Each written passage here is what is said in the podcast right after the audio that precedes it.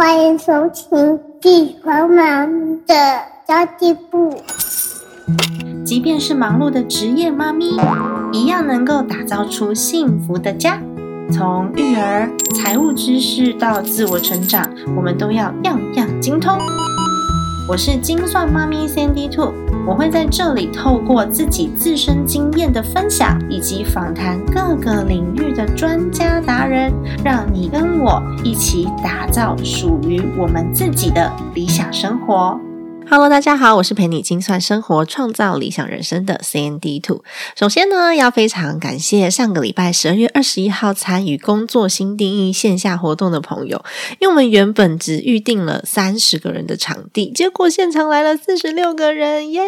很开心可以见到大家，现场见到很多很多活生生的听众，让我充满了真实感。然后也很谢谢大家前来支持我们，也很谢谢我们的工作团队，然后更感激有其他的。两位讲者朋友，就是左边茶水间的 Zoe，以及五岁都要懂得国际观的 Lara，内容真的是相当的精实。如果你错过当天讲座的朋友，我有把直播的内容放在 Facebook 社团“精算妈咪存钱社”里面，可以让大家来看看我们如何透过 Podcast 一直连接到线下的变现。然后欢迎大家可以加入精算妈咪存钱社里面收看哦，它是一个封闭型的社团。优点就是呢，里面的隐私度稍微比较高一点，因为除了社团以外呢，我们所有的文章都是没有办法对外分享的。那么呢，缺点就是没有办法对外分享，所以没有办法宣传，只能让大家呢可以自愿的加入。那么那天有参加这场讲座的伙伴们，应该就比较清楚我成立 Mon Power 品牌日后的发展方向了。我们和女性的创业暨发展支持协会深度合作，然后我也很鼓励学员。妈咪们在 m o Power 品牌里面可以内部创业，然后我也会开始更多的分享创业心态，跟稍微有分享一点点我的感想、技能跟我的观点。那今天想要跟大家聊聊的就是你如何去判断新创公司的工作是不是适合自己。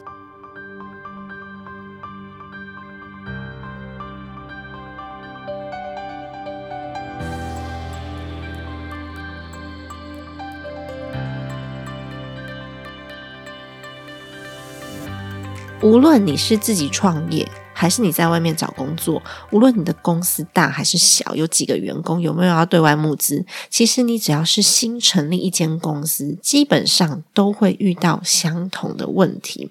那其实我自己是蛮喜欢新创公司，然后我也很喜欢自己创造收入、创造工作的，因为我是一个不太喜欢被规定，然后不太喜欢被束缚、没有太多框架的人，所以我很喜欢开创性的工作，有热情、有希望，然后我喜欢自己从零开始创造出一个新的服务或是新的产品，即便我只是当中的一环也没有关系。所以我觉得它是一个很有趣的事情，导致我一直不断的挑战我没有做过的事。是，那刚开始一个事业呢，一定是小猫两三只嘛，喵！就像我跟 Laura 还有 Tina 一样，我们开会的地点永远都是某一个人家的客厅，我们甚至连自己的空间都没有。而且其实也不需要了，刚开始不太需要去花这个固定的成本去租办公室嘛。但是经过了一阵子最小规模的试验，也就是我们开了一阵子的课程之后，我们在捷运台北桥站附近有了自己的场地。为什么呢？因为我们发现我们租小树屋的费用已经几乎可以拥有一个固定场地了，所以可能我们现在开始有场地会是比较划算的。但是场地也是小小的啦。而且是跟 Laura 的公司共用的，真的非常非常感谢好错的 Laura，就分享他的场地给我们一起共用。那么其实呢，呃，新的公司其实真的不太会有明确的阶层主管的制度，或是升迁的管道，反而是每一个伙伴他都要可以独立作业，因为在新的公司里面啊。坦白说，他需要很强的资源整合跟管理专案的能力。有时候在大企业里面工作久的主管反而很难适应新公司的脚步，因为新公司里面没有明确的分工，所以对这间公司来说，每一个人都是可运用的资源。没有员工，没有部门，充满不确定性，就是一开始在创业的时候。就长这样啊！我们必须要有很强的心脏。所以你有的时候去应征一间新创公司，他有可能会告诉你说你的工作是行销，但是我们还是得轮流去扫厕所，甚至订便当。所以有可能应征的时候，跟你现在在做的事情是有些许的差别的。因为比如说哦，维修或是事务部门要打扫的阿姨，我们没有人可以做这些杂事。有可能老板本人他还要下来帮忙订便当，系统工程师下来协助活动的筹备。也是有可能的，因为一间新公司对于他来说要节省成本是非常重要的，所以不可能每一个专职的职位都聘请一个专人，因为成本的开销太大了，然后我们不见得可以赚得回来，损一两瓶。所以这样子的公司里面呢是比较弹性运作的。我们在这样子的公司里可以了解公司整体的运作，在大公司里面比较难去了解公司整体的运作。对个人成长，我觉得非常非常非常的有帮助，也会非常的快速。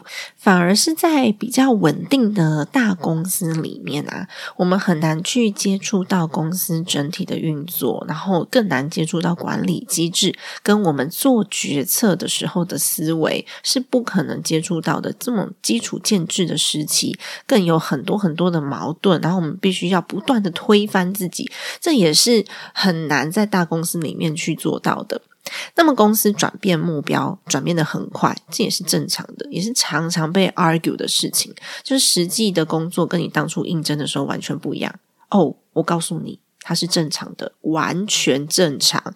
因为新的公司呢，我们会针对市场给的反应，跟我现在可以获得的资源、进入的资源来分别公司现在的。方向正不正确，然后去调整公司新的方向。坦白说呢，真的连老板自己的工作内容都很有可能跟自己想象的不一样，而且老板可能都需要为了这些变动要去进修学习，搜集市场的回馈。进行调整、修改执行的方式，然后再次把我们的产品服务丢到市场里面做测试。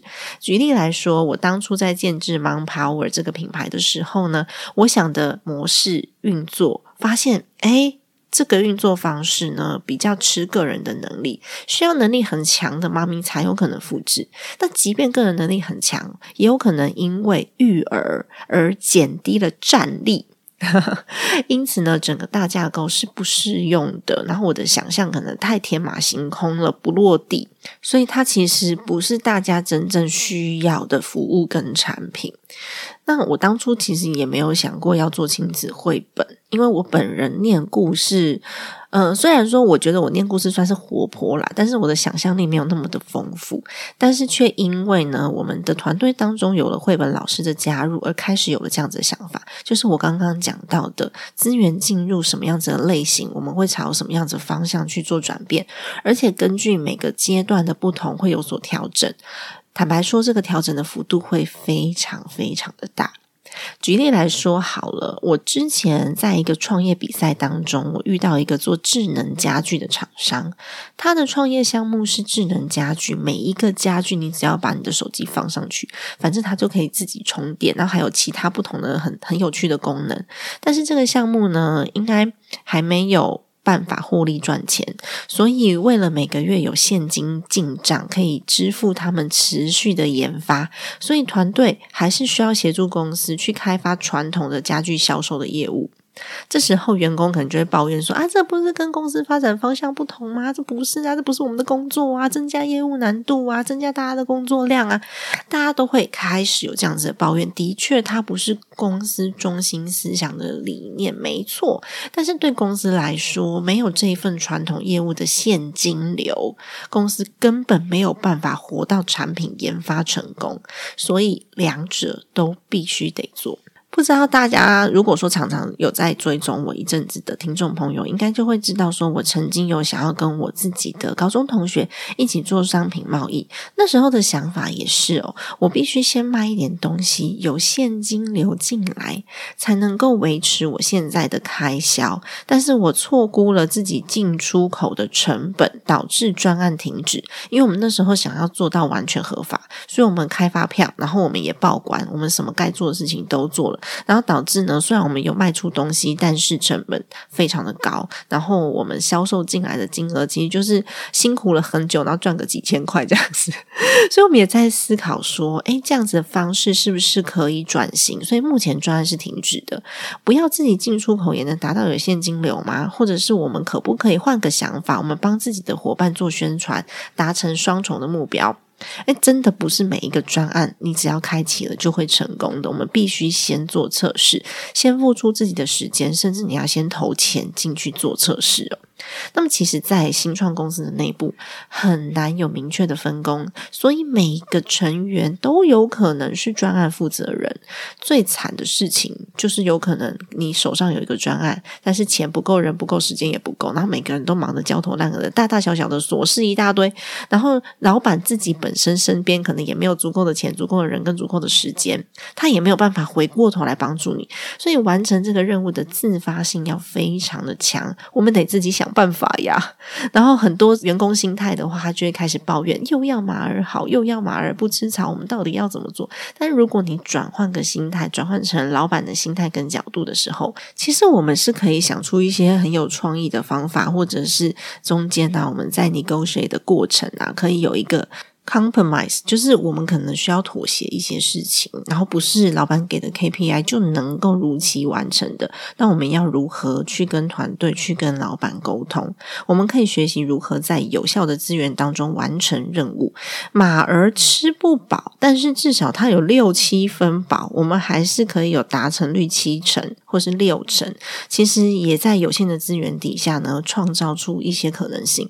这种机会是在成熟的组织当中。很难获得的经验，因为你的沟通能力也要很重要，然后你要充分的被授权。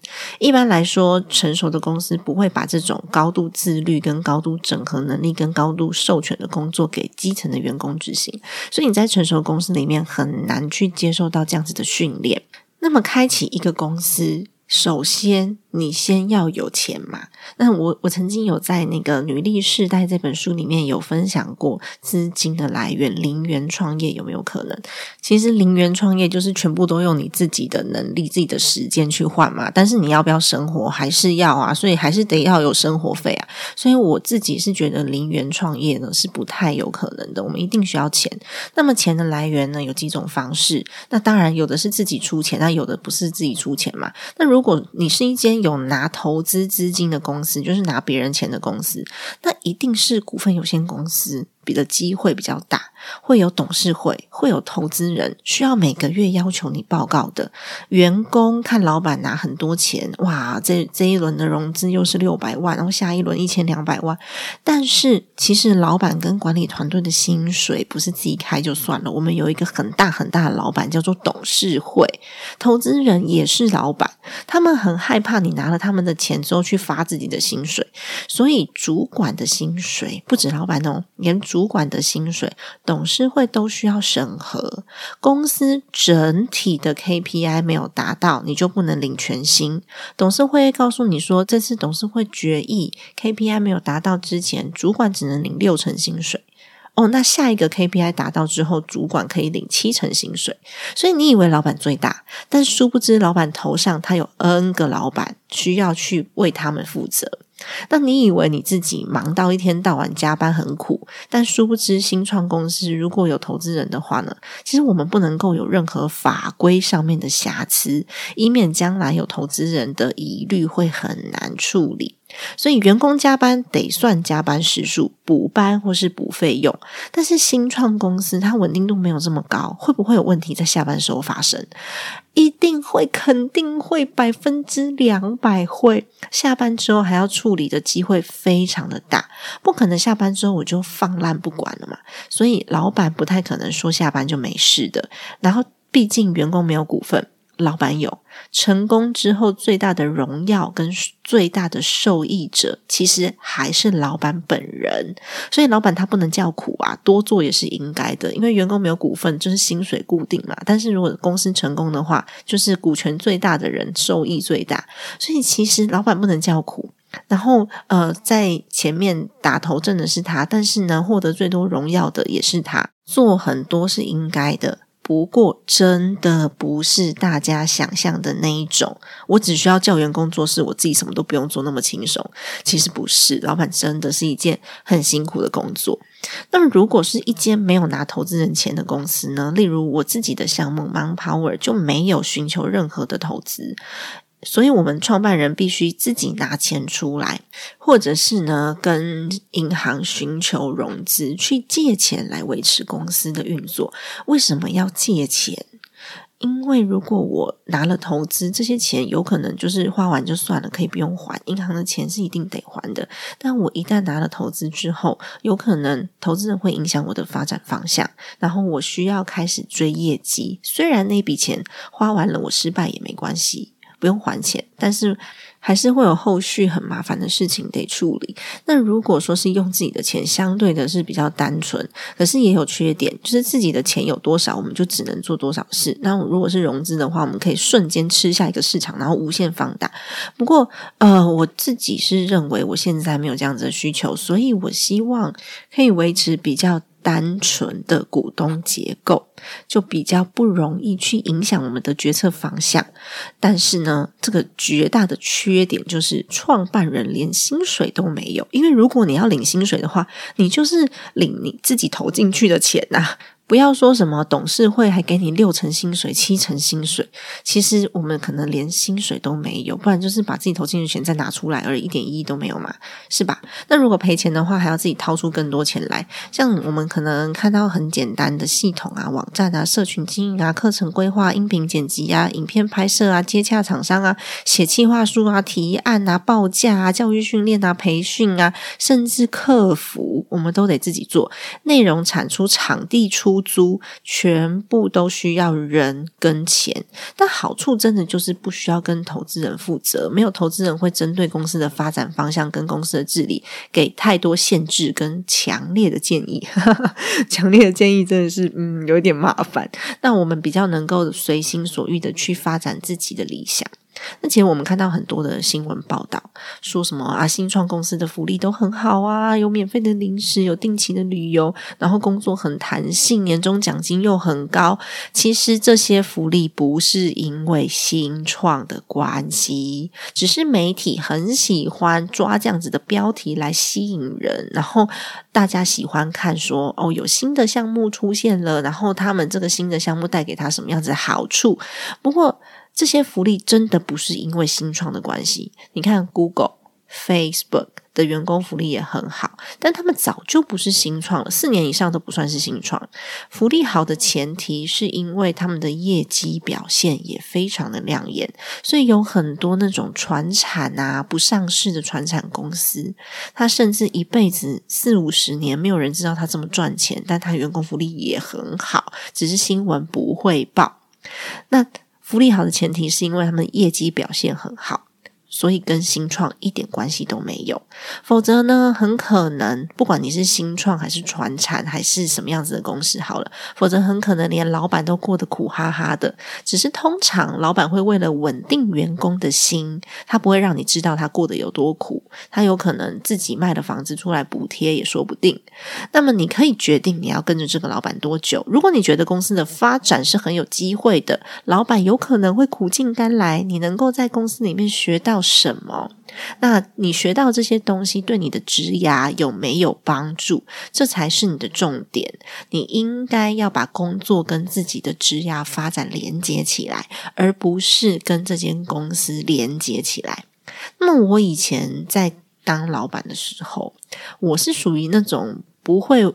挽留员工的类型，除非我觉得他是很值得的人，或是他真的遇到困难，然后我能够帮上忙，否则我不会阻挡大家去追寻更好的机会。那我曾经有一位设计师离职。他跟我说，他的最终目标是想要进到大型的广告公司里面，所以呢，在传彩里面当设计只是他阶段性的目标而已。那当时他非常年轻，好像二十六岁左右。那我虽然是觉得非常的可惜，因为他真的很优秀，然后也很愿意学习，但是我还是去教他怎么样去看见公司的需求，然后我教他怎么样重新写他的履历表，让他更容易被他想要的公司录取。那么后来我们有持续联系了一段时间，关系也维持的蛮好的。那么针对那些一天到晚在碎嘴抱怨的员工，我会做的事情是默默的把他身上的工作。分散出来，也就是把他的权力分散出来，让他不要在公司里面有不可取代性，随时都可以接上他的工作。那么我会劝他不要委屈自己在我们的公司里面啦，因为如果你真的不开心的话，代表说我这间公司不适合你，或许我做的也不是这么好。那那么你就去寻找适合自己可以过得开心的职场。那么这样子的人呢，其实他有一个特点。是他非常容易因为一点小事情就意气用事的提离职，这时候呢，他一提离职，记得马上签字。否则呢，他有可能想一想，发现哎，他好像离职之后也没有他好处，所以他下次要提离职，可能就不知道是什么时候。那我们如果要支遣他的话，其实按照现在的劳基法，对公司来说，即便是员工不胜任，我还是要支付一笔费用的。那他每天在公司里面，对来公司来说都是内耗，尤其是他如果会影响到其他的同事们的工作的效率跟对公司的。那个忠诚度的话，会更麻烦。其实真的啦，创业就是一个不断在测试的过程。没有什么是理所当然的。我看过很多的新创公司，一拿到投资人的钱，就想要把心中大企业的这个模组复制在自己的事业上面。每个部门都要有专门的员工分工，然后聘请二十几位员工。他发现说：“哦，我好像很这个部门也需要人，那个部门也需要人。”然后全部聘请出来之后，才发现，哎，怎么跟我原先想的事业发展方向不太相同啊？那专业分工之下呢，员工也不愿。愿意从事别的部门的工作，请神容易送神难。这时候呢，薪资成本不断的垫高，的确是非常的麻烦，很难处理。那如果你想要有一个美美的办公室，所以花很多钱在场地出租上面，一开始就有了很高的固定成本。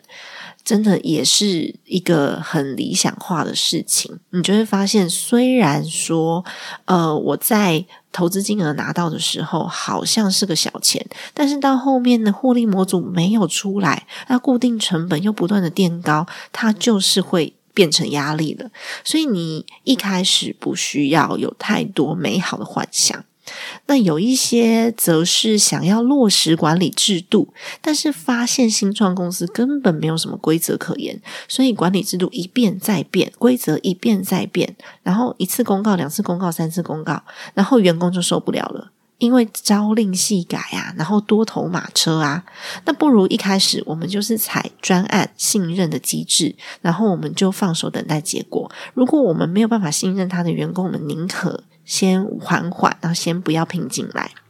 那，其实，在产品上面。也有很多人是我想要做这个产品，已经想很久了。我把这个产品想得非常的完美，终于拿到钱，可以打造出我的完美作品了。所以就忘记了市场是会变动调整的。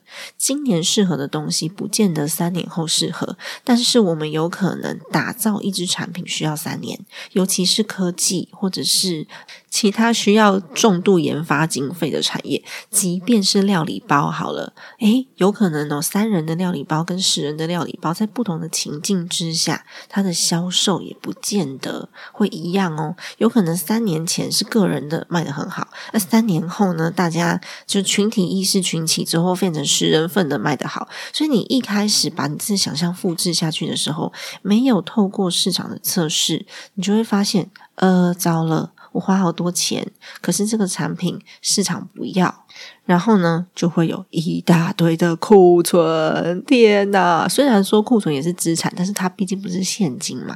然后有如果说是有期效期限的，又更麻烦了。而且我们常常会说什么要先做市场测试，要先做问卷调查好了。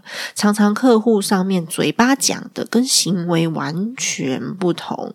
但有时候呢，填那个意见调查表的时候，我不知道你们会不会啦。有时候我们在填那个意见调查表的时候，我们也会自己骗自己，不是吗？明明觉得哦没有很好，我也会勾哦满意。那不如就是边做边修正喽。所以一间公司从两三个人开始。绝对是杂事非常非常的多，在一间公司还很小的时候，我们的重点会放在获利模式跟商品服务的研发上面。每个人都会变得非常的多功能，而且杂事很多。到了有一个小小的团队，一直到成长到十人左右的时候呢，会开始建立沟通的管道，专案团队的形成。这时候呢，沟通能力。比管理能力重要，为什么这时候才会形成专案呢？因为一间公司在只有两三个人的时候，每个人都必须要自己做好自己的事情，才没有这么多人可以配合你变成团队嘞。所以在公司十个人左右的时候，沟通能力比管理能力还要重要。这时候的团团队可能还是没有这么多的规则，所以会比较弹性，需要大家就是很弹性的来配合各项的专案。那么在接近三十人左右呢？这时候呢，连劳动部都要介入了，因为有三十人以上的事业公司必须要提交非常多的资料给政府，包含什么工时啊、休息啊、工资啊、津贴啊、奖金啊、考勤啊、请假啊，叭叭叭叭一大堆，甚至你必须要有哺乳室。然后需要开劳资会议等等等等的，这时候呢，才真正算是需要规模化。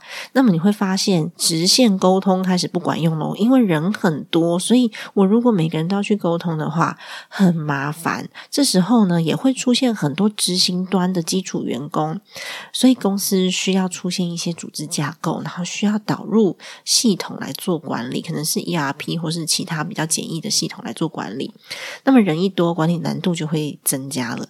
以上这几个阶段，其实我个人都有经历过。虽然我现在自己的 m 炮的团队是我自己 Laura 跟 Tina，再加上两个外部伙伴，然后这两个外部伙伴呢是协助我音频转文字，然后内容曝光，还有官方网站的社群媒体曝光。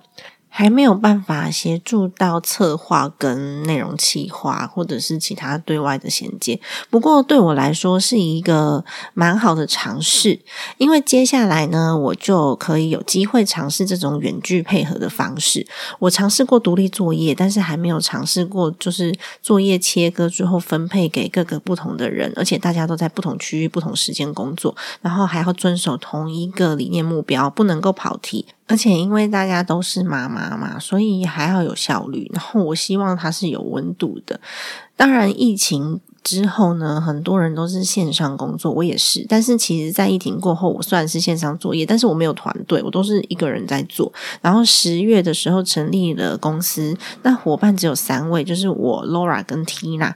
可是其实我们三个人呢，大家都是创业背景的，然后都可以独立作业，所以我们的沟通时间不需要很长。那十二月开始才有了两位伙伴，就是斜杠伙伴的加入，就比较需要加强沟通。